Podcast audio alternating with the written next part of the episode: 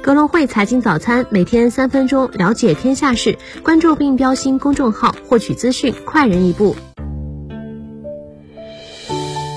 各位听众朋友，早上好！今天是二零二二年四月二十九号，星期五，我是主播新锐。我们先来回顾一下过去二十四小时全球股市行情。美股方面，昨夜三大股指震荡走高，截至收盘，道指涨百分之一点八五，报三万三千九百一十六点；纳指涨百分之三点零六，报一万二千八百七十一点；标普五百涨百分之二点四七，报四千二百八十七点。盘前，美国公布两项重磅数据，第一季度 GDP 意外录得负百分之一点四。为二零二零年第二季度以来首次录得负值。核心 PCE 物价指数为百分之五点二，低于预期的百分之五点四。CNBC 指出，二零二二年前三个月，众多因素共同影响了经济增长，包括持续上升的奥密克戎变异株感染人数、通胀飙升至八十年代以来的最高水平，以及俄乌冲突带来的外溢效应。大型科技股多数收涨，苹果涨百分之四点五二。苹果 Q 一每股收益及营收超出预期，但夏季营收受疫情影响的金额将在四十到八十亿美元之间，且供应链问。问题将加剧。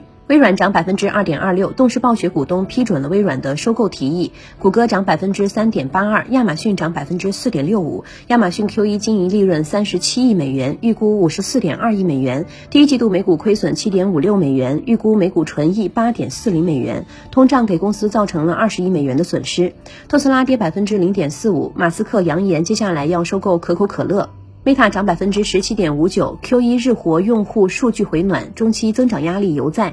中概股多数收涨，KWEB 涨百分之一点四三，阿里涨百分之二点九三。二零二一年全球云计算 IaaS 市场，亚马逊稳居第一，阿里云排名第三，京东涨百分之零点六八，拼多多涨百分之一点四二，未来涨百分之一点零一，理想跌百分之零点二七，小鹏涨百分之一点五二。A 股方面，周四两市主要指数涨跌不一，沪指在地产、基建、银行等板块支撑之下，涨百分之零点五八，报二千九百七十五点；深成指跌百分之零点二三，报一万零六百二十八点；创业板指跌百分之一点八三，报二千二百二十七点。行业板块多数下跌，教育、农业板块领跌，智慧政务、数字货币、新冠检测、预制菜、元宇宙等概念跌幅靠前。煤炭板块暴涨，中国神华季后大涨百分之七，地产股午后再度拉升，现涨停潮，保利发。展涨百分之六，锂矿、白酒股全天强势，荣捷股份涨停，泸州老窖涨百分之六，以中字头为首的基建股表现强劲，中国建筑涨百分之四。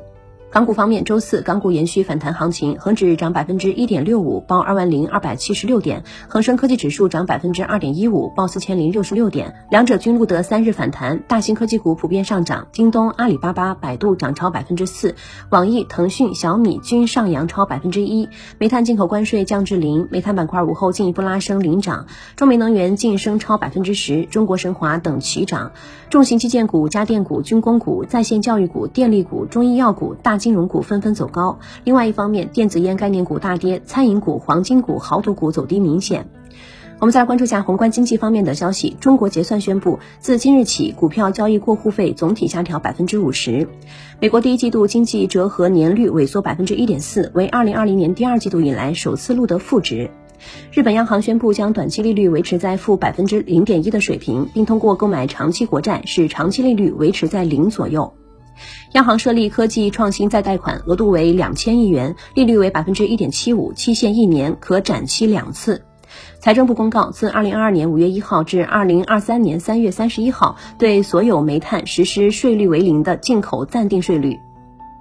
公司方面的消息，华为第一季度营收同比下降百分之十三点九，至一千三百一十亿元，比二零二一年第四季度下降了百分之二十七以上。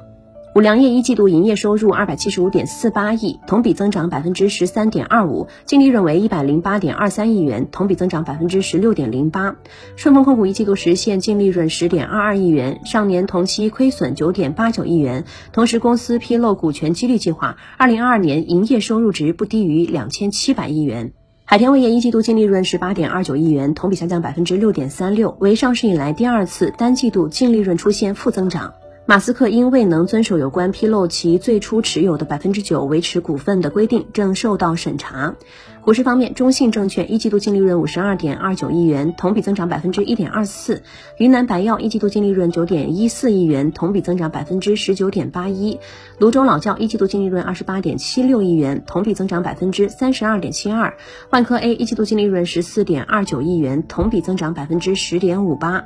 那么今日重要的财经事件有：法国第一季度 GDP、美国三月 PCE 物价指数、俄罗斯央行公布利率决议。以上就是今天节目的主要内容，更多财经资讯，请点击阅读原文，下载格隆汇 APP 进行查看。下周同一时间，我们再见。